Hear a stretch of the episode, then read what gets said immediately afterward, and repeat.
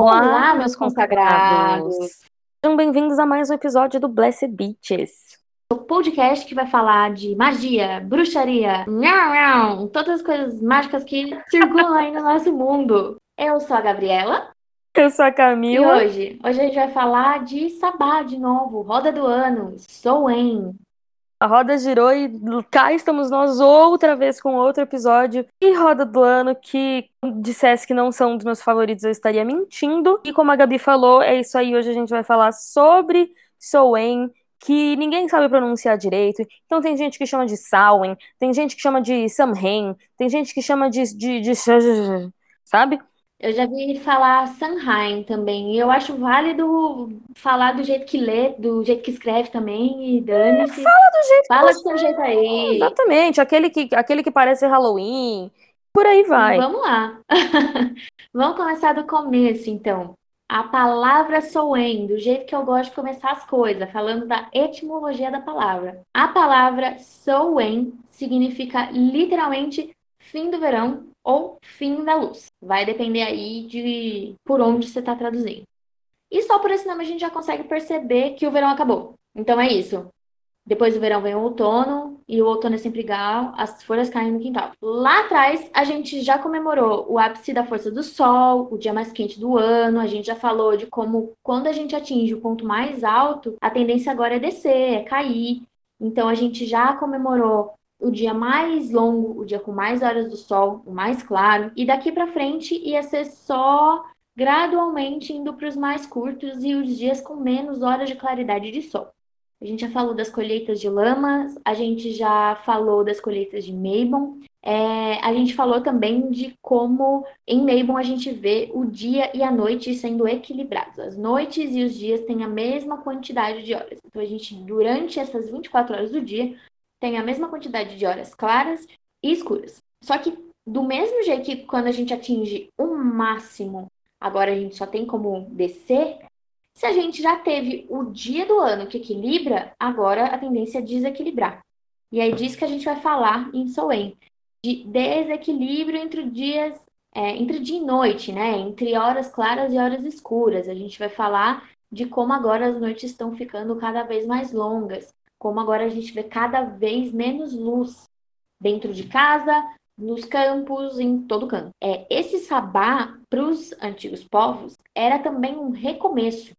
E ainda hoje, para wiccanos, para bruxos que comemoram essa roda do ano, é, é considerado um ano novo pagão. É considerado o ano novo das bruxas. Nesse período que a gente está falando, então agora em Samhain, agora em outono, a gente começa a ver menos verde, a gente começa a ver que as plantinhas começam a ter menos força. Você olha, você tem plantinha dentro de casa mesmo, ou se você não tem a primeira árvore que você encontrar, você vai começar a ver que a gente tem mais tons de amarelo e marrom, a gente tem mais tons terrosos. Isso por quê? Por quê? Porque não tem luz, gente. A plantinha não está conseguindo fazer fotossíntese o suficiente. Então, como a gente está reduzindo as horas de luz, a incidência de luz nas plantinhas, a gente começa a ver que as coisas vão meio que morrendo. A gente também já falou aqui, né, nos primeiros episódios aí. O povo pagão, o que, que era o paganismo? Eram as pessoas que moravam no campo, isso mesmo. E que eles tinham a vida basicamente tudo baseado ali em agropecuária. Se nos sabás anteriores a gente estava celebrando colheita, a gente estava falando de agricultura. Agora, em Soen, a gente já colheu o que tinha que colher. Lá em Mabon, a gente colheu, secou as ervas, cristalizou as frutas, a gente, né, começou a se preparar, porque, como já diria nosso Ned Stark, o inverno está chegando. E agora que, que a gente já secou e cristalizou tudo que a gente tinha que cristalizar para durar mais nesse tempo que a gente passasse de inverno, vamos lá. Pensa assim: quando você seca uma erva, você já fez incenso? Amarra o incensinho ali, as plantinhas tudo verde, bonito o negócio, aí você bota para secar. Aí você olha e vira aquele fiapinho, churuco. Diminui três vezes o tamanho daquele maço da hora que você tinha feito de folha. Tipo cozinhar É espinafre. tipo co- couve. Couve, espinafre, puta merda. Você pega aquele monte, assim, você colhe um campo, enfia na frigideira, e aí você tem duas folhinhas pra você comer. Uma pra você e uma pro mozão. E é isso. Só que isso não dá pra fazer com boi, né? Não tem como você amarrar o boi e deixar ele secando lá e é isso.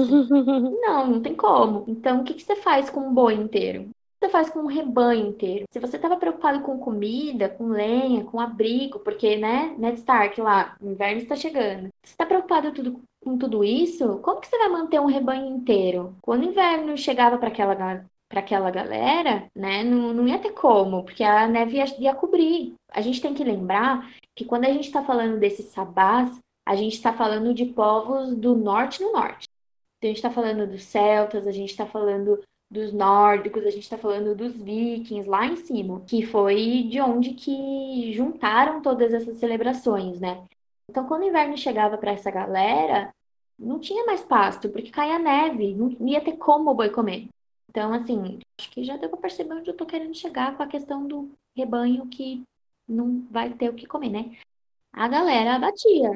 Só fazer um adendo, voltando rapidinho no que você falou no começo da etimologia, que o nome significa fim do verão, pode ser que alguém até pense, ué, mas gente, o verão não tinha acabado no sabá passado? O que que acontece? Para esses povos que a gente está falando agora, não tinha tanto, ainda que eles moram em lugares que as estações do ano são bem delimitadas, antigamente não tinha essa coisa, tipo, estamos na primavera, estamos no outono. Era verão, era tipo assim, frio e não tão frio era verão e inverno.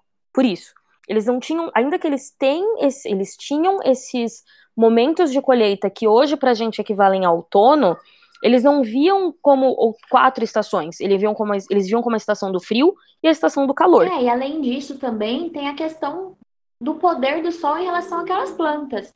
Até agora, por mais que a galera já, já fosse vendo o sol diminuir, a luz diminuir, as plantas estavam indo para frente. Você está colhendo ali, você está vendo diminuir, então você sabe que o inverno está se aproximando, está chegando, né? Você sabe que o rei da noite está a caminho. Mas você não está vendo ele ainda. Você só está pensando, puta, tem que che tá, tá chegando, então eu vou ter que colher essas coisas todas aqui. Agora, de fato, chegou. Agora, as folhas realmente não estão indo para frente. Né? Agora, realmente, eu vou ter que preparar a minha família, a minha casa, é, os meus mantimentos para passar um bom tempo dentro de casa. Antes, a gente estava olhando para ele chegando, né? A gente estava falando, puta, tá chegando, tá chegando, tá chegando, tá chegando. E agora você tem que começar a se preparar. Você tá com alguma pendência aí, filho, corre, porque você vai ter que passar uns dois, três meses aí dentro de casa, talvez um pouquinho mais, até que você consiga tocar a vida. Voltando à questão do abate, também é legal lembrar que a gente não está falando de grandes fazendeiros que vivem de exploração do gado. A gente está falando de vilas e famílias que tinham carne para o próprio consumo e que quando a gente fala rebanho, é meia dúzia de gado, não é centena, não são centenas de gados que são criados em uma máquina de matar né? Também tem um pouco disso. Quando eles abatiam, eles abatiam também com a consciência de que aquela carne, aquele animal, ele seria meio que honrado, né? Então, o couro viraria roupa, cobertor, a porra toda para aquecimento e aquecer eles. Todas as partes daquele animal seriam salgadas para que pudesse passar o verão, o verão, passasse o inverno inteiro. Então a gente está falando de outros contextos também, né? Até porque eles tinham uma crença ali de que tudo que não tinha sido colhido até então, ele iria se perder. Não só porque ia chegar o inverno, mas porque eles acreditavam que tinha um mau espírito que ele tinha uma forma de um cavalo negro que chamava Puka, que ele andava tocando as coisas no campo. Então, se você não colher o filho, você não vai colher mais mesmo, porque o Puka vai chegar e ele vai encostar em todas as coisas ali do campo, em todos os animais que ficaram para fora, e ele vai meio que amaldiçoar. Era basicamente o toque da morte, né? Então eles acreditavam que aquilo que ficou para trás ficou. E é isso. Então ainda nessa pegada de que tem muita coisa morrendo, o Puka vai chegar e vai encostar em todo mundo e não sei o quê, tem uma questão de que se a gente pensar até no Puka como espírito da morte, é como se a morte estivesse literalmente andando pelos campos. E aí nessa pegada de que a morte está andando pelos campos, de que as coisas antigas estão morrendo, de que as novas ainda vão demorar um pouquinho para chegar, é, eles acreditavam que o véu da morte, que o véu que separa o mundo dos vivos e dos mortos, estava muito fino. Você faz o que quanto a isso? Você vai para casa ficar com os vivos, querido. Você se protege do jeito que você puder. Você coloca os negocinhos na janela e deixa um caminhozinho de luz para você mandar o rolê para fora, para você não ser pego pelo Puka também. Então você se recolhe. Por conta disso, lembra que a gente em algum momento falou que a gente vai ter três colheitas no Samar? A gente teve Lamas, a gente teve Mabon e agora a gente tem Soen, que é conhecido como a, a colheita do sangue. Por quê? Por causa do abate animal. Exatamente. E talvez você esteja se perguntando, tipo, cara, tá bom, é muito legal de vocês, Camila e Gabi, passarem todo esse contexto histórico, a história do Puca e tudo mais, mas e eu com isso? O que que isso vai mudar na minha celebração? O que que isso vai mudar na minha vida de bruxa moderna? Não, e na roda do ano, né? Qual é que é? Tá bom, tem o contexto da galera tá colhendo, mas na roda do ano, no mito da deusa e do deus, aonde que isso se enfia, né? Sim, exato. Tudo isso serve para quê? Para a gente entender ainda mais. Não adianta nada você falar estou indo celebrar Soen, ou aquele, você sabe aquela fala decorada, Soen é o sabá de ancestralidade, o sabá que o véu fica mais fino, o sabá relacionado aos mortos, e papapá. Mas você não consegue se conectar de fato com a egrégora desse sabá, com a energia dessa data, sem realmente entender por que ela existe. Então é por isso que a gente sempre dá esse background histórico aqui, você saber o porquê que você está comemorando aquilo, de onde surgiu aquilo. Ninguém acordou um belo dia e falou: ai, uhum. quer saber? Vou inventar essa data aqui, chamada assim, para a gente comemorar isso aqui. Não foi. Essas coisas foram se formando ao longo de anos de tradições, de lendas, de costumes. E, e é importante que a gente entenda isso, ainda que isso não faça mais parte do nosso dia a dia. E na roda Sim. do ano pagã, bruxa moderna que nós seguimos aqui, onde isso encaixa? O Deus chegou no seu ápice lá em Lita, certo? Ele estava lá, fodão, poderoso, ele começou a decair. Ele começou a decair e tudo que está vivo precisa uhum. morrer. Soen é quando a gente finalmente se despede do Deus, quando ele dá, pô, tem até uma conotação poética, quando ele dá o último beijo em sua amada deusa e parte para as terras do verão. Então, é quando realmente o Deus morre. É quando a natureza, quando o verão, quando a vida da terra, toda aquela fertilidade, ela se perde. Por quê? Porque a gente está entrando de vez nos meses frios. Agora não tem mais nem praticamente nenhum resquício de calor, né? quase nenhum mais resquício de luz. Agora a gente está entrando full force no inverno. Então toda aquela vitalidade do Deus é quando a gente perde. Então, imagina a deusa, a mulher dele, a amante dele, de luto. Então é quando uhum. a natureza começa a morrer, quando a natureza se entristece, quando a natureza perde a cor. Por quê? Porque todo mundo está triste com a morte do Deus, do Senhor dos bosques, das montanhas e dos animais. Os animais se recolhem também. Os animais hibernam. Todo mundo que conseguiu é, guardar comida se recolhe para comer essa comida que economizaram durante todos os meses de verão. Então, tudo ali está correlacionado também. E é isso dentro da roda do ano do neopaganismo que a gente comemora. A gente se lembra das origens desse feriado, desse feriado, né?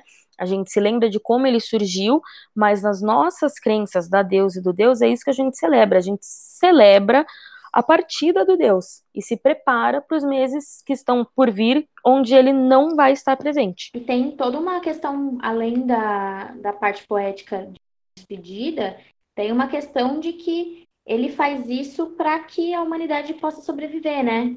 Na mitologia, ele doa o restinho da força vital dele. Tem um rolê assim, não tem? Tem um pouquinho sim.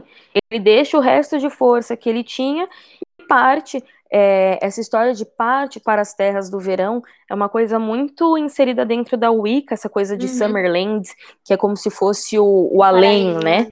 É, exatamente. As terras onde sempre é verão. Para vocês verem como era importante o verão para essa galera, eu sei que isso vem depois com Garner, com Wicca, com, com a liturgia Wicca, mas é para a gente pensar também que essa liturgia não foi tirada do rabo, né? Foi baseada em contexto histórico também. E para essa galera era tão importante o sol e o verão, porque isso significaria vida, né? Você você conseguir passar por, esse, essa época e tal. Para o Ica foi considerado o paraíso o Summerland, a terra onde está sempre quente, a terra onde tem sol o tempo todo. Então, se o paraíso é o sol o tempo todo, imagina o que, que não é quando não tem, né? Quando tá frio o tempo todo. Então é praticamente o um inferno na Terra. Exatamente. Isso que para muita gente, inclusive, a visão de inferno não é aquela visão cristã de chamas eternas lambendo seus pés. Não, é frio, o inferno é congelante. Então, essa visão de inferno quente, de chamas e o capeta com tridente, ah, é uma coisa que a igreja implantou. Porque, justamente, o, o bom é o calor. Porque, ainda que a gente aqui, hoje em dia, saiba que tudo demais é ruim, a gente sabe que tem gente que morre na seca, a gente sabe que o calor demais não é tão perfeito assim. Gente, na Europa, ninguém sofria no verão. Na Europa, no verão, o calor que fosse, tudo bem, você ia estar calor, mas você ia ter um rio para se banhar Exato. e se refrescar. Você ia ter frutas, você ia ter alimento abundante. Ninguém sofre no verão. Naquele, ninguém sofria no verão naquela época. Você tinha tudo. É no inverno é quando você não tinha nada. Não tinha nem o Deus. Ah, mas e agora, Camilo? Deus morreu e é isso? Não. Calma aí. Lembra que a deusa estava grávida lá em Lita? Então, esse bebê vai nascer um dia, não é mesmo? E é quando Deus volta, mas esse é o papo pro próximo sabá, que é Yuli, que a gente vai voltar em junho para falar. Mas é isso, então tá bom. Quando é que, quando é, que é exatamente comemorado Soen? Aqui, lá no hemisfério norte, a gente já vai falar até da correlação da data com outra data muito famosa, costuma ser no dia 1 de novembro. Ai, não é no dia 31 de outubro? Tem ano que sim, tem ano que não. Mas é mais comum ser no dia 1 de novembro. E, aqui no hemisfério sul, normalmente é 1 de maio. Esse ano 2020, na realidade, Soen vai cair no dia 30 de abril. Então, se você faz questão de comemorar as coisas no dia ali certo, a ferro e fogo, 30 de abril é Soen de 2020.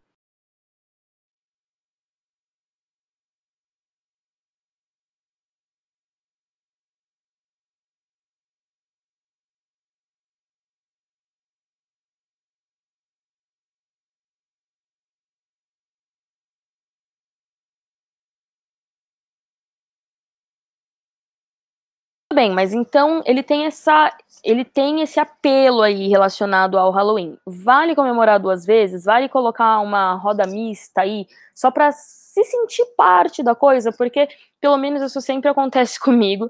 Chega a época de Halloween, chega a época de Soen, a galera da gringa tá toda misturando tudo numa coisa só, e aí dá até vontade de fazer parte daquele clima, enquanto aqui a gente tá tudo, uh, Beltane, amor, sexo e putaria aí você e das suas crenças. Eu sempre coloco, eu sempre faço assim uma menção honrosa, quem sabe, em alguma prática minha, ou sendo uma velhinha, só vamos colocar assim em honra do, do original. Mas eu não consigo, a gente já falou isso aqui várias vezes, que a gente não consegue se conectar de fato com a energia do sabá, com ele inverso. Então, aqui no começo de maio, eu não consigo me conectar com aquela vibe toda é, de paixão de Beltane. Assim como lá em outubro eu não consigo entrar tanto na vibe de a gente vê a galera em clima de Halloween, mas o clima de Soen mesmo eu acabo sentindo agora, no comecinho de maio, final de abril. Mas o que, que acontece? Isso confunde mesmo, justamente pelo tanto de é, estímulo, eu acho, que a gente tem pelas redes sociais e pelo costume que já está inserido tanto nessa data do Halloween, de tanto que, tipo, ai, porque o Halloween, e vamos, só um adendo, a gente, eu falei que a gente vai falar do Halloween mais a fundo já já, confusa. mas porque, assim, Halloween assim, e Soen não, é não são sinônimos. Do Halloween, são duas mas coisas diferentes. Mas a gente tem um dia de finados também muito próximo, né? Então a gente fica meio aquele negocinho, dá um, Total. uma coisinha assim. Se a gente for pensar num geralzão, de uma forma bem genérica mesmo, Exato. Beltane, por ter essa questão de celebração à vida, que você estava até falando, né? É putaria, sexo e vamos lá. Também tem uma coisa do véu mais fraco, se a gente for pensar. Porque pessoas estão nascendo, né? É, é muito festejo e tal. E no Sim, são os dois sabás liminares. Tem do véu também mais fraco, mas pelo lado Exato, contrário. estão sendo Então, formadas que na realidade. tem como né? ficar confuso. Eu não fico confusa nem tanto pelo Halloween, porque eu acho que dá pra comemorar Halloween independente do Soen, e é o que eu faço. Eu não posso ver uma oportunidade de passar maquiagem na minha cara. Mas, é, justamente eu acho que por conta do Dia de Finados, que eu fico meio borocochosinha. É,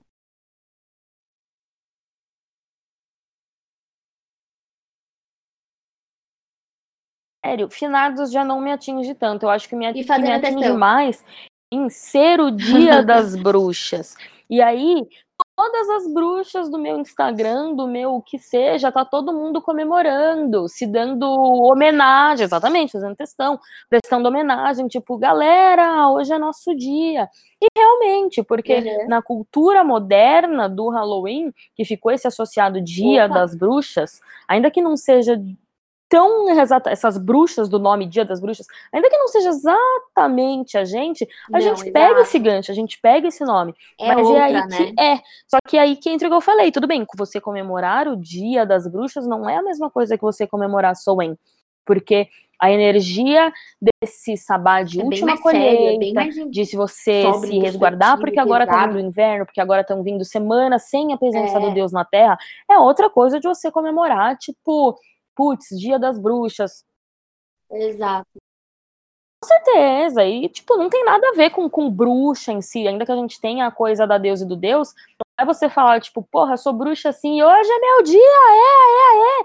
Não é dia de você lembrar, normalmente Halloween, a galera bruxa que eu sigo, pagã que eu sigo, é quando todo mundo se lembra de todas que já foram queimadas, que já foram É. perseguidas, que já foram, Total. é, que É já que sofreram preconceito, que já sofreram agressões. avó, É, novinha. o dia das bruxas, pra mim, E eu era muito apegada com esse, avó. esse é o Muito, pensamento muito, que faz mais com sentido eu pensar. Então, eu acho que desde muito nova, eu levava o dia de finados pensando nela, assim, sabe? Dia dos mortos, puta, minha avó Uhum. morreu. Eu tenho uma pessoa pra eu lembrar nesse dia. Eu era uma criança estranha, né? Claramente. Mas eu acho que é por isso que pega pra mim. Porque eu era, eu era pegada na minha avó no tanto que, novinha, assim, Entendi. eu rezava à noite pra sonhar com ela. Que eu queria falar com ela. Eu era Entendi. muito apegada, amiga, muito mesmo. Muito mesmo. Ela vai. Quando eu tinha, uns- quando eu tinha uns 5 Ah, anos, eu nossa, fui morar dó. com ela, porque ela começou a adoecer. E aí a minha mãe, né, mudou pra ficar perto Ela dela e morava tal. com Então eu você? morava junto. Morava com Mas você? desde que eu sou muito novinha, ela, ela ia em casa pra levar gordice, sabe? Tem até uma história que ela ensinou, porque assim, minha mãe nunca teve muita grana. Ah, tá. E às vezes as coisas apertavam mesmo em casa, bastante. E, e minha mãe tinha, virava e mexia, tava fazendo Hum, algum tá. corre pra, pra que não faltasse coisa e tal. E a minha mãe é o tipo de pessoa que não pede nada pra ninguém. Até hoje ela é assim. Então a minha avó me ensinou a contar as coisas pra ela, pra ela poder passar em casa e me deixar as coisas. Então tem uma história de que eu ficava na. Porque eu sabia mais ou menos quando minha avó vinha. Uhum. Então eu ficava já na janela, assim. Eu era muito pequenininha pra janela, então eu ficava meio penduradinha na janela. Quando eu via minha avó saia gritando, a Ai, tá olha só. E quando a avó abriu o portão, a minha avó falava assim: Como que estão as coisas, fia? Aí eu falava: Tapeta, vovó, tapeta. Pra, pra ela dar as coisas, sabe? Tipo, eu sempre dedurava minha mãe. E ela me ensinou por causa disso. Então, desde pequenininha, eu sou muito apegada a ela. Quando ela faleceu, foi, foi bem difícil, assim, pra mim. Aí eu acho Oh, que meu por causa Deus. disso que eu tenho essa ligação tão forte com o dia de finados, assim. E ela faz aniversário dois dias depois de mim. Então é sempre um negócio mais assim. E aí, por conta do Ah, meu nossa. aniversário ser próximo da data de Sowen e o aniversário da minha avó também ser, eu comecei a conseguir uau. associar melhor esses períodos. Falava, pô, mas tá perto ali do aniversário da avó, tá perto do meu. É, é o meu ano novo particular, né? Porque fiz um ano agora. É, a avó, minha avó faria agora também. Então, de alguma maneira, eu consigo lembrar de quem se foi. Então, eu consigo lembrar esse Dia dos Mortos, 12 de maio. Sim.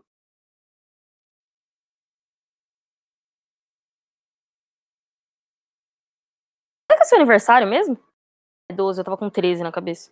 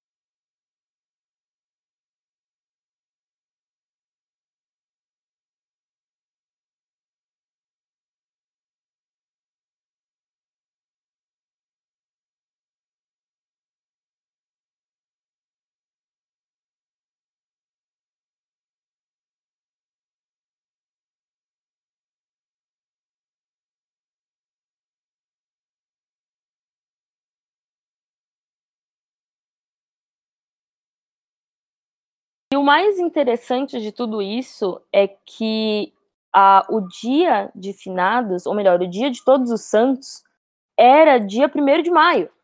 Aliás, perdão, era dia 13, não era, acho que era 13 de maio. Daí o Papa pediu para transferir para o começo de novembro, para dia 1 de novembro. E é aí, já que a gente já tá, já que a gente já entrou nesse tópico de Halloween, e é daí que tem aquela etimologia do Halloween, de All Hallows Eve, que é ali a véspera do dia de todos os santos. E é Sim. engraçado você falar dessa sua confusão por causa do dia de finados, que, tipo, ok, é o dia depois do dia mas de todos os santos. Tudo de novo, né? Mas em Porque pensar que o dia de todos os santos era em maio. Mundo Fato. Pensando em e depois que foi pro fim do ano. Novembro, então talvez. A se consolidou é ali. e aí a gente esquece até que ela veio de maio. Uhum.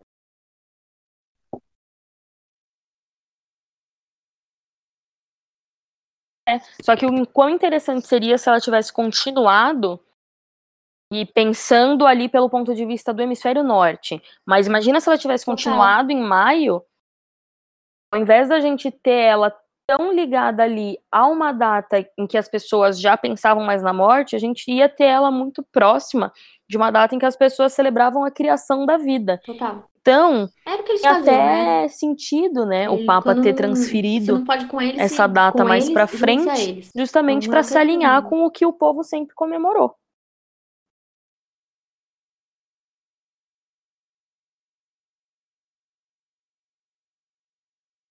Exato, vamos deixar a transição mais, mais suave.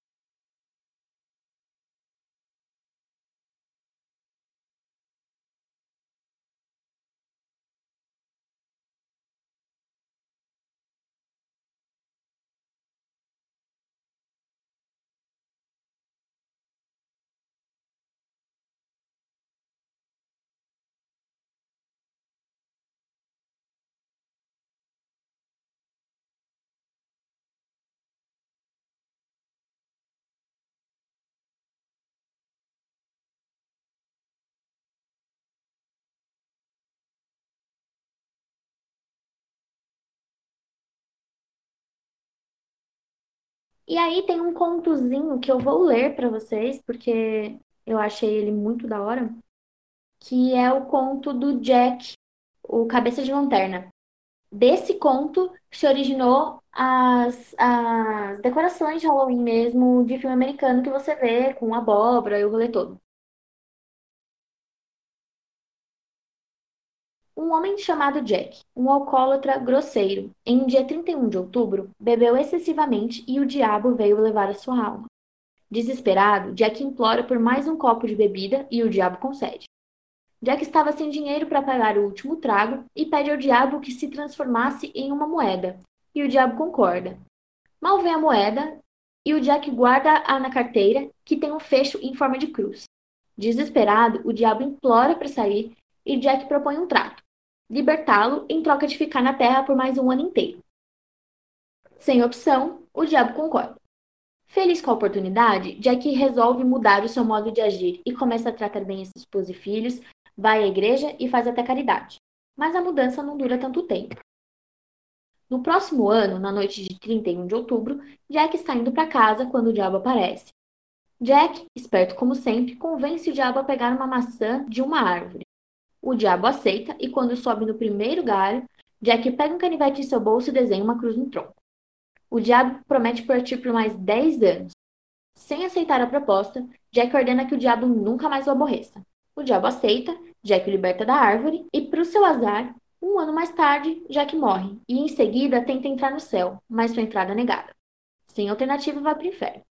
Chegando lá, o diabo, o qual ainda é desconfiado e se sentindo humilhado, também não permite a sua entrada. E como castigo, o diabo joga uma brasa para que Jack possa iluminar o seu caminho pelo limbo. Jack põe a brasa dentro de um nabo para que dure mais tempo e sai perambulando. Devido a esse acontecimento, sua alma penada passa a ser conhecida como Jack ou Lantern, o Jack da Lanterna. E o que, que acontece? Como era sempre ali no dia 31 de outubro, o que, que a galera fazia? Sabia que o Jack ia estar tá vagando por, pelo mundo, Então eles pegavam e falavam assim: se eu colocar uma lanterna do lado de fora, o Jack vai seguir a luz dele e não vai entrar na minha casa. Porque, na verdade, era uma alma penada, né? Uma alma que estava vagando ali. Então a galera começou a colocar dentro de vegetais, dentro de nabos, dentro de, de abóboras. E aí eles começaram a desenhar na abóbora, porque podia ser só uma rodelinha ali arrancada para que virasse uma lanterna.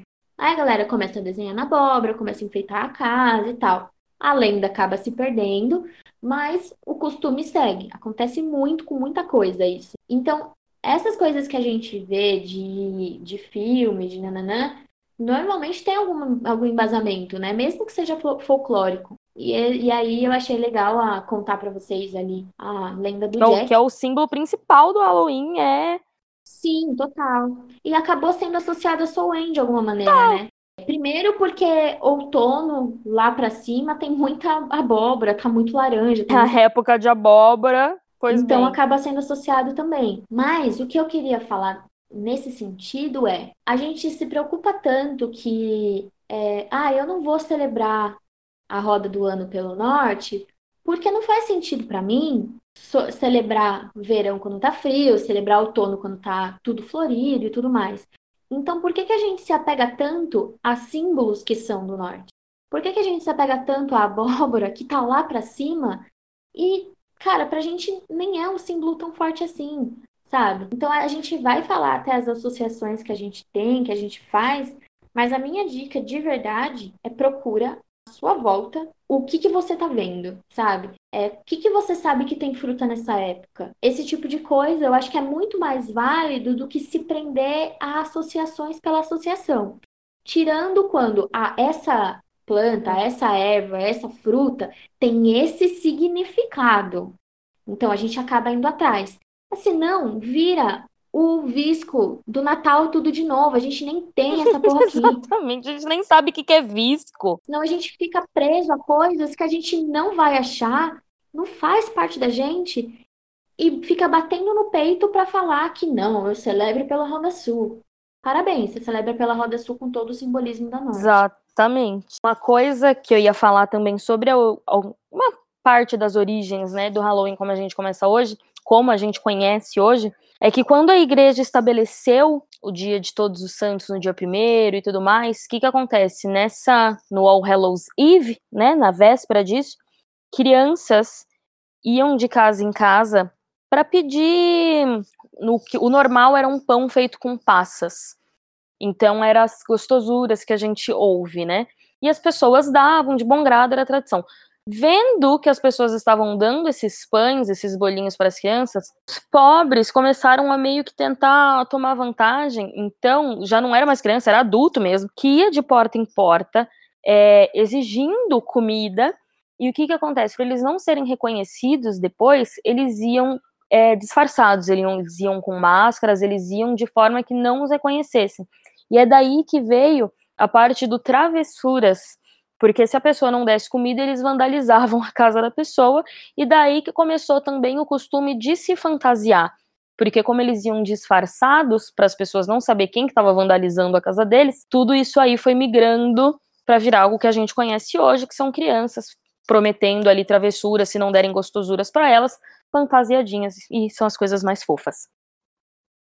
No México, a gente tem o Dia dos Mortos, né? Dia de, uma festa e é justamente enorme no México. É uma festa gigante, cara, e é uma festa muito alegre, porque a conexão com a ancestralidade que eles têm é alegre. Então, apesar da gente estar tá falando de morte, a gente está falando de, enfim, né, limiares ali, a gente está falando de uma festa muito feliz. É, Soen, por si só, acaba sendo uma, uma celebração mais sóbria, mais séria, né? Não sei o quê. Mas eu também acho que é uma possibilidade. Como que você lidava com a sua ancestralidade, né? Minha avó era uma pessoa que não podia ouvir uma musiquinha. Então, de repente, celebrar o Soen para mim, ter essa conexão com ela, poderia ser uma coisa talvez mais alegre. Não sei, tem que ver o que funciona para você também. Total, é o, o povo no né? México, né? eles já são criados desde crianças dentro dessa festa, dentro dessa cultura, dessa coisa de você celebrar a vida da pessoa na morte dela. e não só uhum. é, tratar a morte como tabu, tratar a morte como algo que não deve ser falado, tratar a morte como algo que deve ser temido. É lógico que ninguém fica feliz quando um ente querido morre, ninguém fica, passa os dias pensando, ai meu Deus, não vejo a hora de morrer, sabe? Ai, nossa, mano, minha morte vai ser muito louca, não vejo a hora de chegar. Não! Se você pensa isso, existem canais de ajuda. Sim, por favor, inclusive. Por favor. Gente, sério. Não é, brin não é Você tá muito ansioso não pro é dia da sua morte? Algum motivo tem. Por quê? Porque na nossa cultura, a cultura em que todos nós brasileiros crescemos, isso não é comum. A gente pensa na morte como algo a ser evitado a todo custo, algo a ser temido. Aqui a pessoa morre, a gente faz ali o velório, enterra e tipo, acabou. Aqui no Brasil. Não, e mesmo que você lide com naturalidade, porque entende que a morte é uma etapa da vida e tudo mais, uma coisa é lidar com naturalidade, a outra coisa é estar ansioso por. Então, se você sente, se sente ansioso por encontra na morte uma saída válida, qualquer coisa nesse sentido, CVV, ligação gratuita, de verdade, centro de, de apoio à vida e tal. Tem plataformas de tratamento e de auxílio psicológico, ou gratuitas ou baratas, mas não é legal. Por mais que seja uma etapa da vida, a vida também é uma etapa da vida. Então, viver também é um negócio importante, sabe? Se você encontrar na morte uma saída, por favor, procura ajuda. Porque não precisa ser assim. Falo com propriedade, cara. Falo com propriedade. Não precisa. E, inclusive, você falou, a vida também é uma parte da vida. Muitas culturas só ficam, é, só fazem aquele ritual de realmente você ficar triste, de você ficar pesaroso por conta da morte, quando é uma pessoa jovem, porque eles pensam em tudo que ela não teve a chance de viver. E quando uma pessoa morre mais velha, aí que eles celebram mesmo, porque olha só que la hora, o fulano conseguiu viver todos esses anos, olha o tanto de vida que ele conseguiu usufruir antes de morrer. Então, é tipo assim, o objetivo é viver o máximo possível. E quanto mais você vive, mais você é celebrado quando você parte. E assim, aqui a nossa cultura não é essa, é o que eu tava falando, a gente faz um velório rápido, tanto que a gente, pelo menos eu, minha família, a gente sempre brincava nesses filmes americanos, essas coisas, que, tipo, a pessoa morria, o funeral era uma semana depois, vários dias depois. Cara, aqui, se eu morro agora, 11 da noite, meu velório começa já. 10 da manhã eu tô na terra e fim. Agora não tem nem mais as 24 horas de, de velar o, o, corpo. Antes a gente tinha 24 horas, agora a gente nem isso mais tem. É velou, A gente não tá próxima... nem falando do coronavírus, aqui não tem mesmo. É, é Morte não, Express, sabe? Né, mas... Então, e aquilo, e assim, aqui a gente não tem costume de visitar túmulo, a gente não tem costume de visitar cemitério.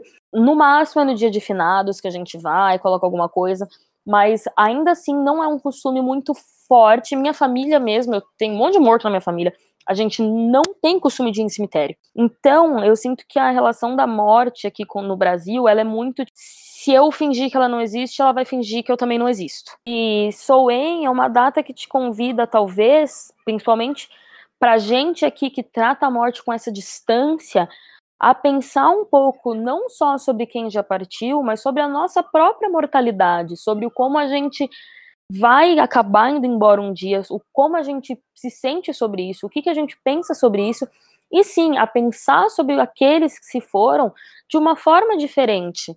Sabe aquela pessoa que você se importa muito, a sua avó, a sua mãe, um amigo, alguém que já partiu e que você sempre pensa nela, às vezes com tristeza, a saudade, óbvio, ela tá sempre ali. Cada religião também tem uma forma diferente de falar sobre os mortos, de se adereçar aos mortos. E às vezes você pode aproveitar essa data que é tão ligada aos antepassados, às pessoas que já partiram, para ver isso com um novo olhar. Às vezes, uma pessoa que você sempre se lembra com saudade e com tristeza, tenta usar essa data para se lembrar um pouco mais com alegria. Pega, imprime uma foto. Lembrar dela Exato. em vida, né? Tipo, às vezes nem tão só pensar, lembrar dela em vida, mas pensar, seja lá qual a sua crença do além, do afterlife, ou seja lá o que existe quando a gente morre, pensa nisso, se atenha a isso, pensa que essa pessoa existiu e agora talvez ela esteja em outro plano. Isso é muito particular de cada um. Cada um acredita em alguma coisa diferente. Tem gente que não acredita em nada, tem gente que acredita que quando a gente morre, passa os créditos no nosso filme e acabou, a gente deixou de existir. Uma citação que eu gosto muito de um livro que eu li é, o personagem do livro ele tinha que escrever um trabalho sobre por que a humanidade acredita em vida após a morte. Depois de muito quebrar a cabeça para responder essa pergunta, a resposta que ele encontrou foi: a humanidade acredita em vida após a morte porque a gente não suporta a alternativa. A gente talvez se apega muito a essa coisa de que tem que ter algo depois, porque se não tiver, eu tô aqui me ferrando que nem todo dia para quê? Então, se isso te traz consolo, pensa nisso também. E se não traz, cara, vamos tentar encontrar motivações. Vamos tentar entender o que, que isso significa para você. Vamos tentar entender como lidar com todas essas situações que não são fáceis.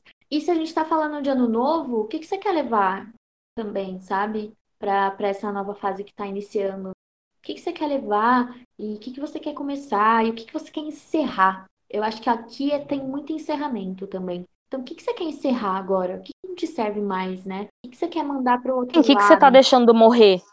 O que, que você quer deixar morrer? O que, que você quer matar, de repente, sabe?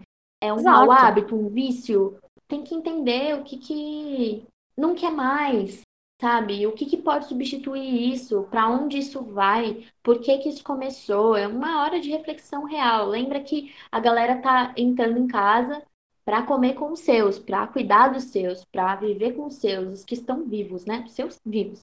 Então, quem são esses seus? Né? O que, que você tem aí em volta e tal? Ai, mas eu não tenho ninguém, eu sou uma pessoa solitária sozinha, sem amigos, ninguém me ama, ninguém me quer entender, entender essa relação com você também, sabe? Entender essa relação com você, como é que isso aconteceu, por que que isso aconteceu, você tá confortável ou não tá com isso, se não tá, como é que você pode mudar, como é que você pode encerrar essa fase.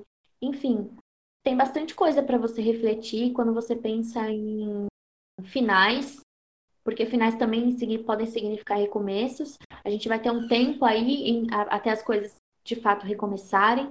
Então você tem um tempo para organizar esses recomeços também. O que é bom, porque às vezes a gente pensa que todo final é um grande recomeço e parece que é um negócio que acabou, começou e não vou nem, nem ter tempo para pensar. Instantâneo, não né? tem nenhum tempo para pensar, exato. Não vou ter tempo para pensar, não vou ter tempo para me organizar, não vou ter tempo para fazer nada, eu já vou ter que, tipo, acabar e começar aqui, nem, nem me despedir de um, alguma coisa que era importante para mim, já tá começando outra. E não precisa ser assim. E eu acho que o Soen vem lembrar a gente dessas coisas. Certeza. Também. A gente passou praticamente metade do episódio do Mabon falando que Mabon é aquele que não é ainda o sabá onde você escolhe o que levar para o inverno, mas é aquele que você começa a fazer conta do seu estoque. É. Então, em Mabon, você viu tudo o que você tinha, começar a pensar o que, que você ia querer levar para aquele período de introspecção, cujo ápice vai ser o próximo sabá, que é Yuli, que é aquele momento de pausa antes do recomeço. Agora em Soen é a tanto que a gente chama de sabá liminal não só por causa do véu, mas realmente é uma porta, é uma, uma soleira onde você decide tudo que você vai levar e sai e fecha essa porta. Morreu tudo que passou. Então, agora é realmente o, o vamos ver da coisa o que que você vai levar, o que que não dá para levar. Ah, isso eu não quero levar. Então é isso que você vai ter que ou matar, se livrar de uma forma muito mais é, traumática, ou simplesmente deixar morrer. Deixa aí. Não torna o processo mais traumático do que precisa ser. Às vezes a gente fica se apegando tanto para levar uma coisa com a gente pro inverno, uma coisa com a gente que a gente no fundo sabe que não tem condições mais de levar aquilo. A gente no fundo sabe que a gente não tem mais estrutura para manter aquilo por mais um grande período de tempo. E mesmo sabendo disso, a gente insiste, a gente força, a gente sofre. Então, se respeita e entende que tem coisas que a gente tem que deixar aí, que a gente tem que deixar para trás, que a gente não tem condições de levar e que se levar vai ser pior. E é isso que a gente tem que pensar também nesse sabá. É, ele tem sim essa conexão muito forte com a morte, com a ancestralidade, por, as, por o véu entre os dois mundos estar mais fino, a gente tem sim quem tem esse tipo de costume, esse tipo de prática, como às vezes até tentar entrar em contato com quem já foi, ou então só homenagear mesmo nossos antepassados, todo mundo que não está mais aqui. Mas além disso, a gente também não pode esquecer de si e que, ok, essas pessoas, infelizmente, ou não, faleceram, não estão mais aqui, mas a gente tá. A nossa vida não parou agora em Soen. A gente vai sobreviver, a gente vai sair do outro lado do frio. E a gente precisa se preparar para isso também. Não é só chorar largado, em luto, em tristeza e tipo, ai, vou esperar aqui sofrido o inverno passar. Não, minha querida, você precisa sobreviver, você precisa ver o que, que você vai fazer. Falando de associações, a gente tem muitas associações, né? De deidades. Todas as deidades de submundo, todas as deidades de limiar, todas as deidades de morte. Hades, por exemplo, é uma que acho que todo mundo conhece, Hades é e Persephone, power couple do submundo. A própria Hecate, que guiava Persephone para dentro e para fora do submundo. Hecate é, né? Ela é a, a própria rainha da, da, da noite. Exatamente. Senhora sobre o céu, a terra e o mar se a gente falar de cores, a gente vai ter as cores que a gente está vendo na natureza, então as folhas, como a gente já falou, elas vão estar tá mais laranjinhas, amarelinhas, douradinhas, menos verde. Então essas cores, mais o marrom, mais aquele vermelho mais escuro, aquele vermelho sangue, preto, ervas, a gente vai ter a própria abóbora, é uma erva, uma erva não, né? de plantios, vai, de plantios a gente vai ter a própria abóbora, que embora a gente não tenha tanta essa associação aqui no Brasil, a gente lembra que a gente pega muito dessas simbologias lá de cima e para eles isso é importante. Apesar de a maçã ser muito associada a Mabon, eu consigo ver muito ela em Nossa, acho que eu também. vejo mais ela em Soen do que em Mabon. Sério, eu vejo bastante. Eu penso mesmo, eu penso Coisa. bastante. Não, eu penso. Não, é. É, mas eu acho que ela tem tudo a ver com Tal, tanto que sabe? faz parte de alguns costumes de Halloween, mas enfim. É, jogos envolvendo maçãs, é a época lá em cima que as macieiras estão, tão, né, dando maçãs. Exato. Cheia, tem muita né? comemoração nos pomares e tudo mais. Acho que por isso que eu penso muito em maçã. Uma outra, um outro vegetal que as pessoas às vezes não lembram muito, mas que tem no Brasil e que é muito associado não só a Soen, mas ao próprio submundo é a romã. Exatamente. Né? Tem romã na sua região. A gente tem calêndula, que é uma planta bem uma florzinha bem laranjinha, assim, ela tem bem a carinha da, da estação. Comidas de comidas mais pesadas, eu diria, assim, comidas que são que estão começando a entrar ali no inverno. Então, nozes são, são bastante associadas a inverno, a outono. A gente Isso aqui é a parte também. triste, né? Porque encontrar nozes, esse tipo de coisa aqui no Brasil, fora da época do Natal, boa sorte. Não, boa sorte real. E, e reais encontra, o quilo. Inclusive, quando encontra mesmo na época, né? É, é caro.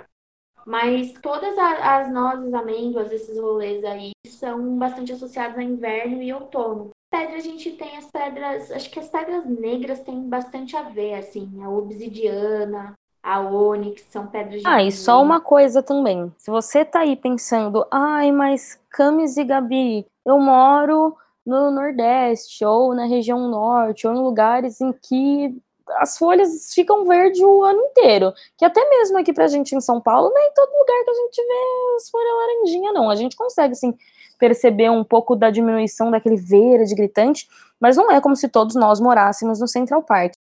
É isso que eu ia falar, não é que vai ficar aquele tapete do É, Central calma Park, também, é mas mas você consegue ver a diminuição do verde, ou tons diferentes de verde, aqueles tons mais frios, opacos, coitados. Sim, isso pra gente que ainda tá aqui no Sudeste. Pra quem mora realmente onde é praticamente verão o ano inteiro. Eu vi uma menina falando assim, linda, eu moro em Brasília. Pra mim é época de chuva então, e seca. Não tem isso de outono, de flor laranja. Não, não tem esse negócio. É chuva Mas é que assim, na realidade, Brasília ela já é laranja o ano inteiro, porque é aquilo que a gente então... chama de Golden Hour, Brasília tem a mais bonita de todas. Ainda que, se alguém esteja ouvindo seja de Brasília, por favor, não se ofenda.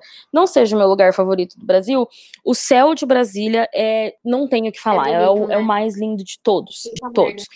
Mas para quem mora, tipo, mais, por exemplo, eu tô pensando mais bem no Nordeste mesmo, tipo Fortaleza, Rio Grande do Norte, ou bem, bem mais perto ali da parte amazônica, cara, ainda que não sejam as mudanças óbvias ou as mudanças exatas que a gente está falando aqui, você conhece a região que você mora, você consegue sentir mudança. Se você mora perto do mar, você nota as marés, você mora, você nota períodos de ressaca, você sabe das mudanças do seu lugar.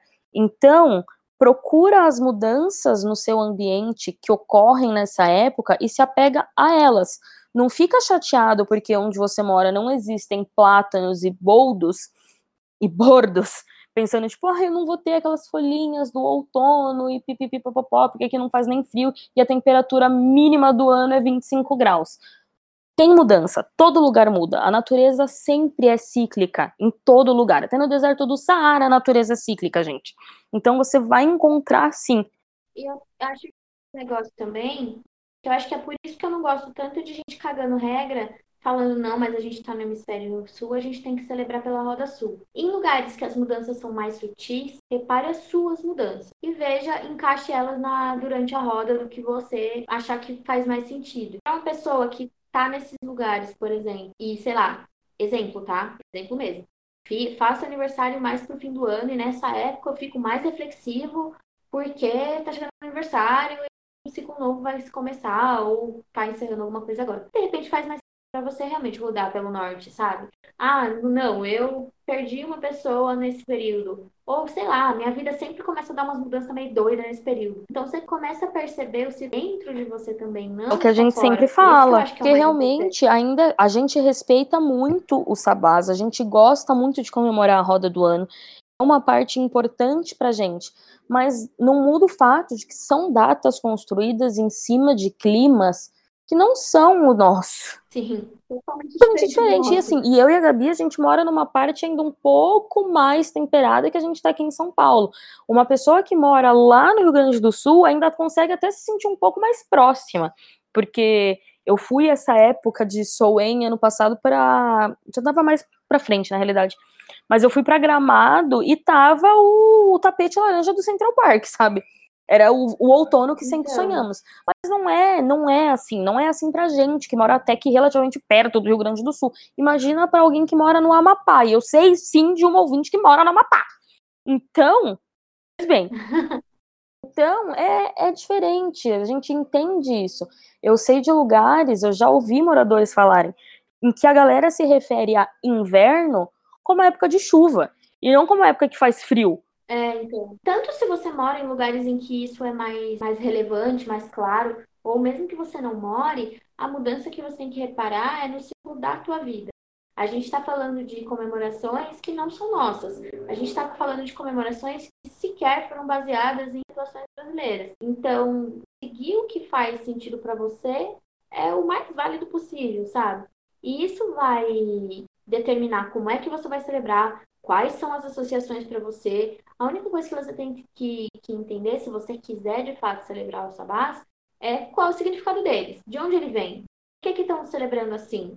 Ah, é o final do inverno, mas o que que o... é o final do verão? Mas o que que o verão significava? O verão significava basicamente continuar vivo. Então, aqui a gente está falando de uma possibilidade iminente de morte. Beleza, quando é que eu me senti assim? Quando é que eu vi isso perto?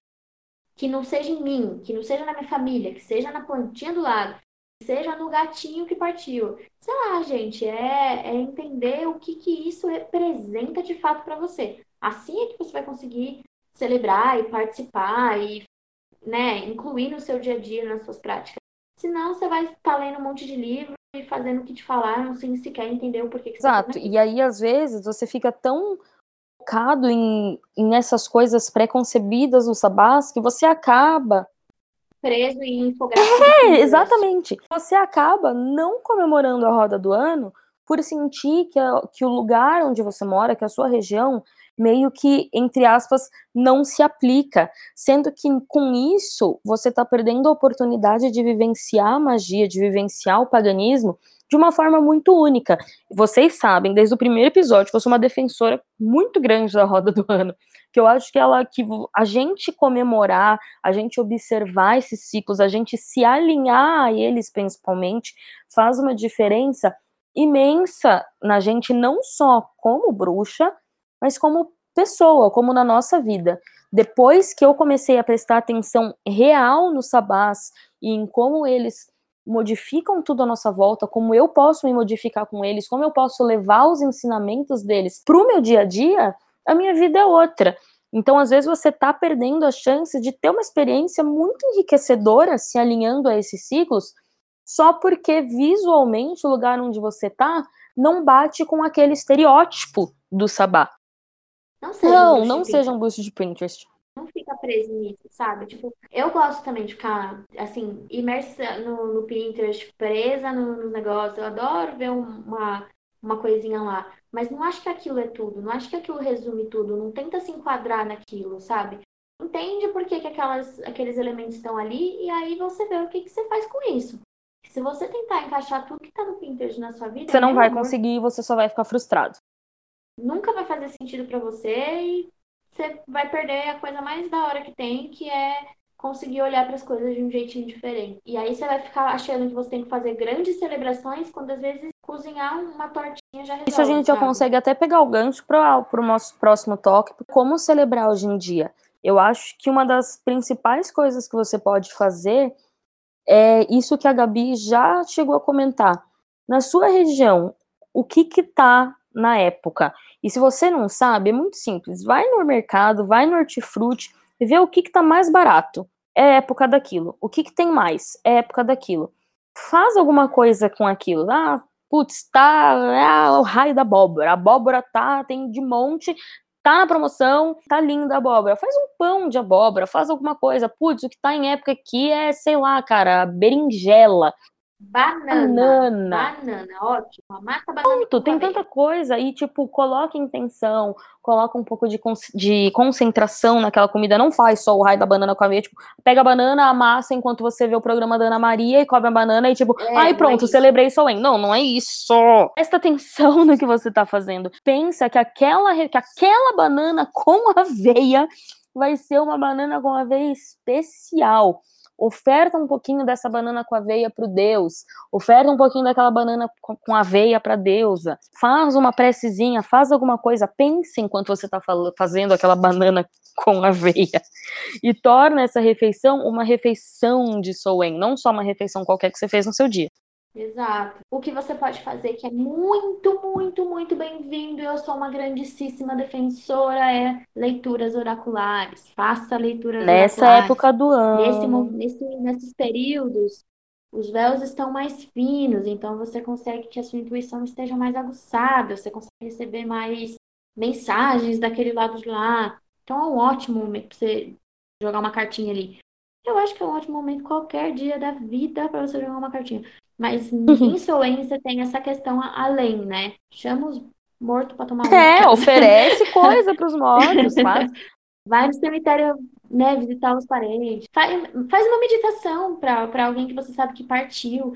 Não precisa ser sua avó, que nem eu falo que eu, eu tinha uma ligação muito forte com a minha.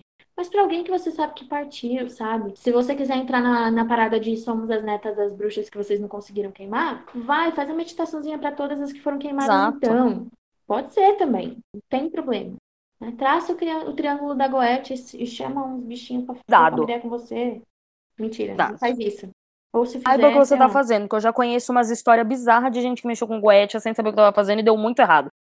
Pelo amor de Deus. Não, a pessoa também. Não, de verdade. A pessoa pra mexer com Goethe sem saber o que tá fazendo, tem É. Ah, é pelo um, Deus, um buraco que é muito mais a pessoa embaixo. vai lá, não sabe o que tá fazendo e invoca um caralho do Goetia, o Goethe. buraco é muito mais embaixo, gente. Muito mais embaixo.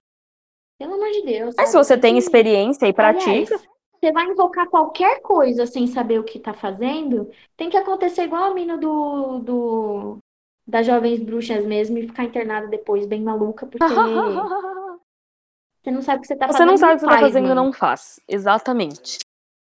Mas voltando aqui, é um momento, sei lá, honrar os parentes, bota um vinhozinho ali na- no altar e fala, ô, os brother que partiu, um vinhozinho aqui pra vocês. Não precisa ser nada, meu Deus do céu, que acende uma vela, acende um incenso, sabe? Troca ideia mentalmente com, com quem já partiu. Não precisa ser nada elaborado. Exatamente. Faz uma lista, sabe? Bolinho de maçã, bolinho vinho de quente, maçã. gente. Faz Faz vinho quente. A gente tá fazendo esses dias e a gente tá adorando. Eu e a Gabriela, a gente Nossa, tá vivendo a base de vinho quente. Mas é isso, sabe? Faz, tenta, faz uma lista. Pega o seu diário mágico, pega algum papel qualquer, oh, lista aí tudo que você quer levar com você pro inverno, tudo que você quer refletir durante. Então, eu faria o contrário. Eu listaria tudo que eu quero enterrar, o que eu quero acabar, porque aqui, né, né, na minha leitura, Gabriela falando, final CPF 08, como diria Camila, eu tô falando de mim. Eu vejo Sou em como encerramento e preparação para novos começos. Então eu anotaria todas as coisas que eu falo assim, sei lá, quero parar de fumar. Não fumo, tá? Mas enfim, se você aí fuma. É, quero parar de fumar. Parar de. É, exatamente. Pode ser queimar, pode ser colocar no, no salzinho grosso no congelador, pode ser enterrar no vasinho aí. Tá, tá com vasinho? Enfim, Isso é uma coisa total que eu faria. Você pode fazer as duas coisas até. Você pode fazer uma lista total. de coisas que você quer banir uma lista de coisas que você quer manter, uma lista de coisas que você quer, enfim, levar, ou até mesmo uma coisa que não é nenhum nem outro, uma lista de coisas. Sabe aquelas coisas que estão em cima do muro? Aquelas coisas que você ainda não se decidiu se você quer largar ou se você quer continuar? Então, lista isso e dedica um tempo do seu dia para decidir, afinal de contas, o que, que você quer fazer. Que limiar, Exato, né? você tá, é o que eu falei aquela hora, você tá no momento do vamos ver. E aí, fiel, vai ou racha? Você tá na soleira da porta, e aí, você entra ou sai? Faz alguma coisa para te ajudar a decidir. Se nada der, não tem uma vela, não tem incenso, a maçã apodreceu, o mundo caiu. Senta, fecha o olhinho, dá uma meditada aí. Já, você já comemorou o seu win. A comemoração vai da tua intenção, e ponto. Gravou um episódio Às maravilhoso vezes que se perdeu no limbo as duas vezes que a gente gravou. Então a gente separou as perguntas que a gente já tinha respondido no, nos outros dois episódios que se perderam e a gente vai responder nesse, esperando muito que ele não se perca. Uma pessoa perguntou aqui algumas dicas de como praticar e coisas para fazer para quem tá dentro do armário de vassouras ainda. Tudo isso que a gente falou de praticar de Soen, dá para você fazer. Dá para você preparar uma comida, dá para você acender um incenso, dá para você acender uma vela, dá para fazer uma meditação. E se essas coisas forem muito grandes, por exemplo, às vezes acender uma vela não rola se você tá dentro de uma família muito conservadora e tal a meditação sempre dá, porque você pode ir deitar na tua cama e fazer a meditação, entendeu? Tipo, rola, dá para fazer, dá para fazer. É que fica difícil a gente responder quando a gente não sabe qual o contexto. Você mora sozinha, você mora com os pais, você é menor de idade. Também. Fica difícil um pouco, né? Quão restritivo é para você, né?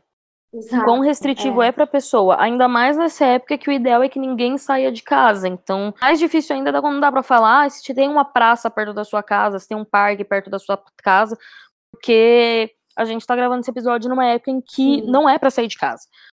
Mas uma coisa que eu acho dá muito pra gente praticar sem ninguém saber é a própria culinária mágica. Então, se você tem o costume de cozinhar, ou até mesmo se não tem, sabe?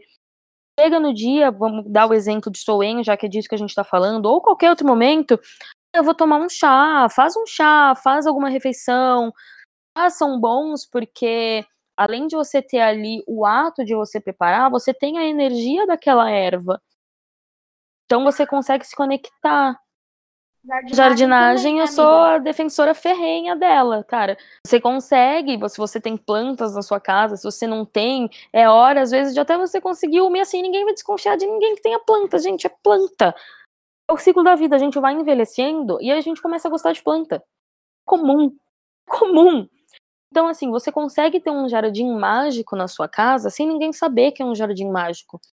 Consegue falar, ah, eu vou plantar aqui uns temperinhos jogar na comida. E aí, na realidade, você tem um pé de manjericão, um pé de hortelã, um pé de sálvia, um pé de arruda, um pé de um monte de coisa que se alguém perguntar, nossa, o que, que são tudo tanto de erva? Ah, é pra pôr na comida, sendo que é tempero. Tempero. Pôr na comida, fazer chá, ai, que delícia, um chá de hortelã fresquinho. Sendo que, na realidade, você tá ali de, no, na madrugada fazendo uma altas meditações com aquela hortelã e por aí vai. Contar que, assim, muitas vezes a gente fica nessa coisa, tipo, nossa, oferendas, ou oferecer alguma coisa para uma pessoa que mora com outras, que são contra isso, porque a palavra oferenda, ela tem uma, uma associação muito forte com a gerada macumba. É tudo, nossa, é oferenda, é macumba, é do mal. Assim, não é só o bandista que oferece as coisas. A gente também pode fazer isso. Se você tendo um jardim na sua casa, você pode ali, disfarçadamente, oferecer um pouquinho de chá,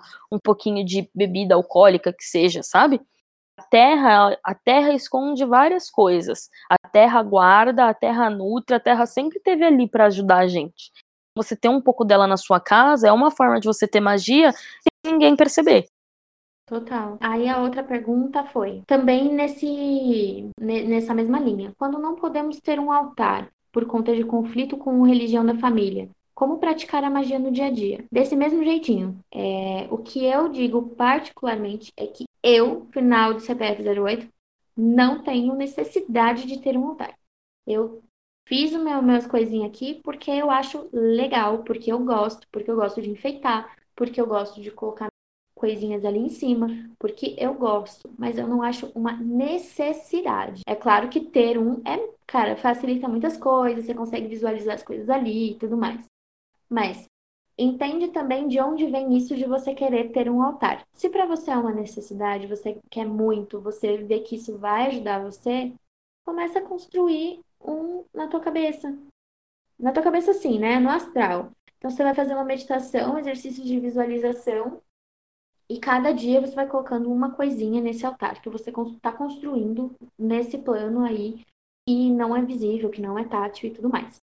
Então, hoje eu achei o meu lugar aqui. Então, eu achei o lugar, visualizei o lugar. Da hora. Amanhã eu vou começar a levantar esse altar, esse altar. Vai ser com pedra, vai ser com madeira, vai ser com não sei o quê? Não sei. Você vai levantando o altar. Amanhã, no outro dia, sei lá, eu vou fazer a minha varinha, eu vou fazer o meu cálice, eu vou fazer o meu sei lá o quê. Então você vai colocando as coisas aos poucos para isso ir se firmando de verdade na sua cabeça, para isso se firmando de verdade como uma forma de pensamento que está aí em algum lugar. Essa é uma opção. Vai fazendo devagarzinho, vai esquecer. porque se você fizer tudo num dia, amanhã você vai Exatamente. Uma coisa, uma coisa que eu gosto, tipo aquelas, né, puxando sardinha pro próprio podcast. Uma coisa que eu gosto desse podcast nosso é que a gente difere em muitas coisas. Então, muitas pessoas. Pessoas têm como ver, como ter duas opções, sabe? Duas sugestões, dois lados da mesma coisa.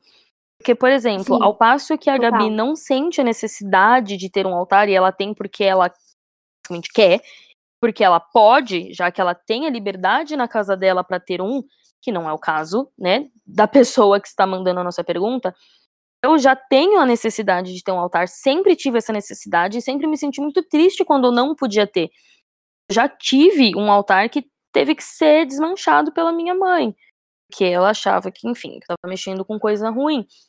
Então, hum. eu já sinto essa necessidade. Se o caso da pessoa, né, que mandou a pergunta, esse de que você, que você falou, por que, que você quer ter um altar? Você quer porque você acha que você não é bruxo o suficiente se não tiver? Ou se porque você realmente tem Exato. aquela vontade de ter aquele lugar onde você pode se sentir conectada? Porque para mim um altar é isso, não é só um, um canto em que eu coloco as minhas coisinhas mágicas, eu falo, ai, ah, tudo bem, aqui é o meu cantinho de coisas mágicas. Não, o altar é um lugar em que eu vou para conectar, lugar que eu vou para pedir respostas, um lugar onde eu deixo oferendas, um lugar onde eu deixo sim minhas coisinhas mágicas. É um lugar dentro da minha casa que eu considero sagrado. O lugar mais especial, é o lugar onde, tipo, nada de ruim pode entrar. É o meu cantinho da bruxaria. Então, talvez você tenha essa necessidade. E aí, como faz? que você não pode ter o seu cantinho da bruxaria enorme lá para todo mundo ver. O, da primeira vez que a gente gravou, né, a resposta para essa pergunta, cheguei a falar que assim, às vezes você pode ter um altar que é um altar, mas ninguém nem percebe, sabe? Então você pega um monte de coisa que são especiais para você, uma pedrinha de rio que você encontrou perto da cachoeira, a conchinha do mar que você tem desde aquela viagem especial que você foi para o litoral, algumas coisas, um enfeitinho em forma de fada que ninguém nunca olhou duas vezes você vai formando ali uma coisa sem ninguém perceber. Aí, se alguém perguntar, não, é só um cantinho que eu achei bonito, a decoração tá bonitinho. Olha só, não ficou bonitinho? Mãe, pai, marido, que seja. Ah, é, ficou. De repente você deixa ali um copo de água, a pessoa pergunta, nossa, mas o que é essa água aí em cima? Ah, nossa, esqueci.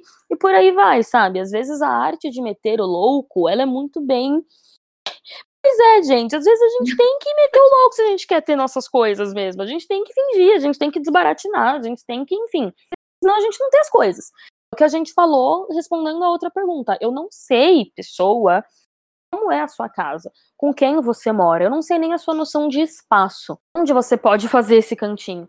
Outra coisa Sim. que muita gente faz e que foi a minha saída também por muitas vezes, você pegar uma caixinha ou uma caixa de sapato, um baúzinho, alguma coisa assim que também não chame muita atenção, deixar ali dentro uma vela, um incenso, uma pedrinha representando a Deus, uma pedrinha representando Deus, algo assim. Claro que isso mediante o quanto mexem nas suas coisas. Se você mora em uma casa que nem isso você pode ter, em que, tipo, tua mãe vai pegar uma caixa debaixo da tua cama, na sua cômoda, na tua gaveta, vai abrir e fuçar o que tem dentro, realmente, não dá, a gente tem que partir para outro plano.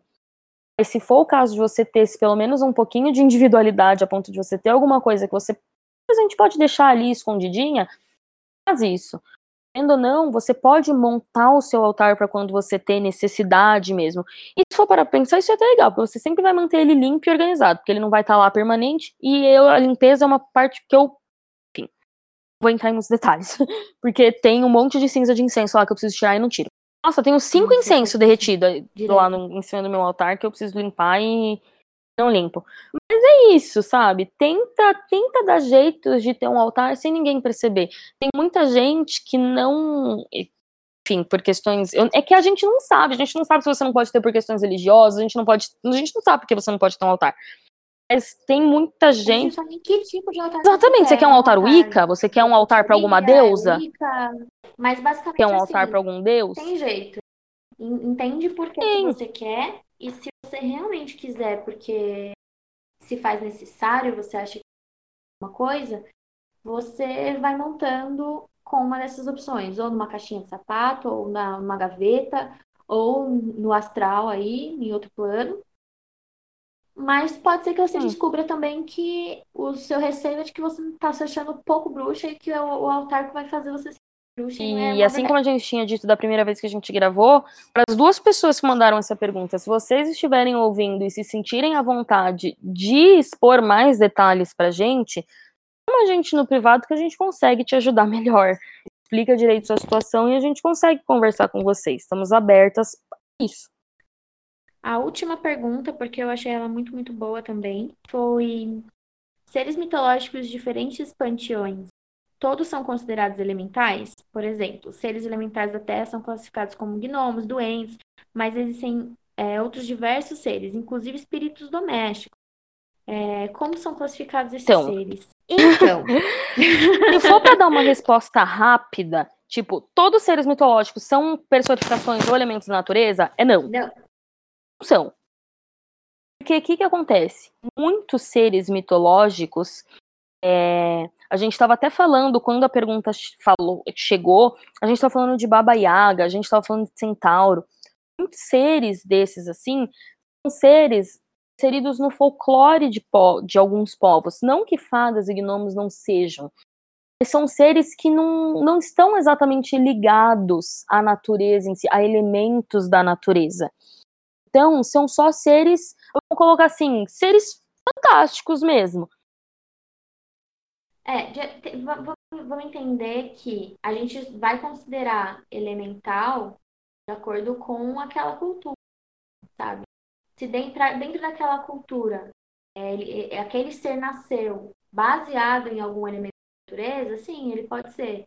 Se ele tem afinidade, se ele controla coisa da natureza, sim, ele pode ser elemental. Por exemplo, eu sei que tem algumas tradições que levam as lendas dos folclores. A gente tem, inclusive, eu não lembro o nome da tradição, mas no Brasil, que, por exemplo, entende que o Saci seria um, um elemental do ar, porque né, ele vira um furacãozinho ali e tal. De alguma forma, ele controla aquele elemento. Então, dá para chamar. Ele nasceu dessa maneira? Não, não nasceu. O centauro, ele nasceu e alguma associação com coisa também, não nasceu, entendeu?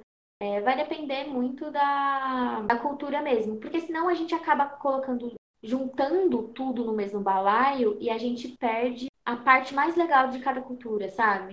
A gente junta tudo e é um grande foda-se. Não é um grande foda-se. Cada, cada ser mitológico desse tem uma razão de ser, tem uma razão de existir representa uma coisa dentro daquela cultura. A gente simplesmente jogar tudo e falar assim, não, isso aqui tudo é elemental da Terra, é, chega a ser até errado Exatamente. A gente tem mais, mais algumas perguntinhas aqui, também muito pertinentes. Vamos começar com essa daqui. A partir de que momento a gente sai da curiosa por bruxaria para a ser bruxa em si? Essa pergunta. Quando você começa a fazer as coisas, né? Exatamente, quando você começa você tá a praticar bruxaria. Você tá só lendo? A gente sabe que não dá para você simplesmente, tipo, ok, vou fazer alguma coisa sem ter noção. Não, tipo, sem, sem ter noção. Né? Vou fazer, vou fazer o quê? Vou fazer o quê? Não sei o que tem que fazer. Mas, assim, você só. Tudo bem, você tá curiosa, você tá buscando informação, mas a informação que você já encontrou já chegou a pôr alguma coisa em prática? Aí a próxima é: é ruim comprar objetos com símbolos que ainda não entendemos? Sim. Você não sabe o que é, pelo A gente acabou Deus, né? de falar isso. Não mexe com o que você não sabe o que é ou o que você não entende. Você vai colocar um negócio que tá invocando um troço ruim pra tua casa? Não, não vai, né? E outra coisa, às vezes você não entende e não é nenhuma coisa ruim, mas quando você entende, você fica tipo, é, gay, sabe? Tipo, eu, eu, Camila, tenho muito pouca é, ligação, conexão com a parte egípcia do rolê. Então, vamos supor que eu não saiba de nada. Aí eu vi um, alguma coisa com aquela cruz. Aí eu compro. E aí, tipo, não. não... E daí? E daí, né? exatamente. Então, às vezes, você pode sim comp acabar comprando algum objeto, alguma coisa ruim, ou gastar dinheiro numa coisa que você acaba, tipo, caguei. E tem um negócio também de que a gente tem que lembrar que tudo é luz e sombra. Se você não sabe o significado daquela sombra, você pode não saber lidar com aquilo. Então, não, não, não, não compra coisa Exatamente. Guarda o seu dinheiro para aquilo que você tem certeza. E a última pergunta é: dá para desvirar bruxa, Gabi? Cara, você parou de praticar. Eu, eu acho que, assim, não é um negócio que assim, vou virar uma bruxa. Vou é. desvirar uma bruxa. Eu não acho que é um, um sei lá, não é uma camiseta, sabe? Você bota e tira. Eu acho que assim, esses dias você até postou um dos posts mais curtidos do nosso Instagram, que era uma frase que dizia uma vez bruxa, sempre bruxa. Então, eu. Mas eu acho que é muito porque é o que você vai, o que você vai ter de conhecimento, a tua visão de mundo muda, você começa a perceber coisas que você não percebia antes, lidar com as coisas diferentes do que você lidava antes. Mas sei lá, se amanhã eu me converter pro, pro, uma igreja evangélica batizar e virar uma fervorosa da Bíblia, aquela minha visão de mundo também foi esquecida, sabe? A única coisa que eu acho é que para você, se você quiser, sei lá, voltar para esse caminho, vai, ser, vai acabar sendo mais fácil, porque você já já Eu acho que assim, nossa vida sabe? é feita de experiências. O tempo que você passou como bruxa, se o caso for não querer mais ser, né? Tudo que você viveu, tudo que você experienciou, nada e ninguém nunca vai tirar de você. Aquilo ali já tá marcado para sempre na sua vida.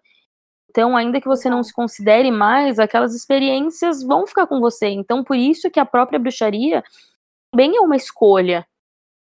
Porque ainda que nem eu, nem a Gabi hoje em dia somos mais cristãs, Gabi cantou no coro da igreja por muito tempo. Fiz primeira comunhão. Isso são experiências que nunca mais vão sair da gente ainda que eu não me considere mais cristã, eu vivi como cristã, eu sei como é a experiência, eu carrego essa experiência comigo. Então, então é, eu, pessoalmente, eu acho que a partir do momento que você praticou por um tempo bruxaria, você nunca mais vai perder aquilo. Ainda que você não se chame mais de bruxa, ainda que você pare de praticar, ainda que você volte para a igreja, aquilo ali não existe. Assim como não existe o desver, não existe o desviver você já viveu aquilo, já foi. Então, se fosse deixar, tipo, ah, tudo bem, Camila, mas responde sim ou não. É possível deixar de ser bruxa? Desculpa, não. Você já foi, não dá pra não ser uma. Nunca. Nu, é porque é como se você nunca tivesse nem sido. Você foi sim. um tempo da sua vida. É, é, é, que eu acho que é preto no branco, cara. Eu acho que pessoas lidam com todas essas coisas como se realmente fosse sapato, sabe? Você tira e coloca. Como se fosse filme. Eu assisti agora, parei de assistir e não tô assistindo mais. E não é assim que as coisas funcionam, sabe? Não é um não. sim ou não. Não dá para classificar tudo em sim ou não. Exatamente, é muito complicado. Pergunta interessante essa. É, como já é tradição, então, a gente sempre termina o episódio com alguns conselhos personalizados do tarô. Hoje, como a gente estava falando daquela, daquela listinha de ah, o que, que eu vou levar para o inverno e o que, que eu vou deixar antes de entrar no inverno, a gente decidiu fazer uma tiragem baseada nisso. No caso, a Gabi acabou tirando um conselho para vocês sobre algo que talvez não precisa ser levado junto para o inverno. Eu tirei um conselho sobre o que legal de se considerar sim para levar nesse, nesse novo ciclo. E no caso do meu conselho, é, é um conselho interessante. Porque o que as cartas estão falando aqui é que às vezes a gente fica tão desesperado em tipo tomar logo uma decisão, fazer alguma coisa, a nossa mente fica a mil e a gente acaba não conseguindo. Então, o que está dizendo aqui é que se você não está conseguindo lidar com isso agora, não lide. Descansa, aproveita essa entrada no inverno, esse convite de recolhimento que Soen traz pra gente, já se recolhe agora, sabe? entra no período de recolhimento e se permite descansar, se permite parar um pouco, digitar um pouco, pensar um pouco sobre as coisas sem tomar nenhuma atitude se você não está pronto para tomar essa atitude. E quando você finalmente se sentir ok para isso, aí sim você pode entrar com toda a eficiência, com toda a agilidade, com toda a astúcia para resolver o que precisa ser resolvido. Mas não entra na neura de resolução agora, porque talvez você não esteja pronto. E ainda que a gente tenha dito que, tipo, ai, ah, tudo bem, eu vamos ver, você tá na liminar, decide o que você vai levar, decide o que não vai. Às vezes, a decisão de se abdicar da decisão é a decisão mais acertada porque você não tá em condições de tomar nenhuma decisão. Você não tá em condições de, de raciocinar nesse momento. Quando você se sentir melhor, seja o período que for, aí sim você vai ter condições de sentar, pensar com eficiência e destreza, decidir o que é melhor para você. Cara, eu tirei cartas que o que a gente deixa para trás e saiu aqui. Ai, saiu aqui o mundo e os amantes, dois arcanos maiores. O que eu diria para você deixar coisas para você encerrar, é medo. Eu deixaria o medo para trás. Os amantes falam muito de, de uma decisão, né? Tomadas de decisão, de escolhas que a gente precisa fazer. E o mundo fala de encerramentos felizes, nesse caso, né? Mas ele fala de encerramentos, ele fala de, de novos ciclos, de um novo recomeço coisa que vem ainda. De um final de jornada para começo de uma forma muito positiva, normalmente. Mas o que eu diria é que se você está com medo de ir para essa jornada, se você precisa escolher ir para essa jornada, eu diria para você se enfiar na pele do louco e ir. Porque se você ficar com medo de tomar essas decisões, você vai se ferrar um pouco aí. Então, o conselho que eu daria baseado nessas duas cartas seria se joga, né? Entende de onde vem esse medo, dá uma, uma refletida aí, quais foram as outras vezes que você teve medo, dá umas refletidas em quais decisões você já teve que tomar e como foi que você escolheu entre uma coisa e outra. É, toma essas decisões de forma mais racional, mas não, não se prende ao medo. Ou gosto da carta do mundo possibilidades. Das possibilidades. Mas é isso então, gente. Muito obrigada por ouvirem a gente tagarelar até aqui. um e beijo.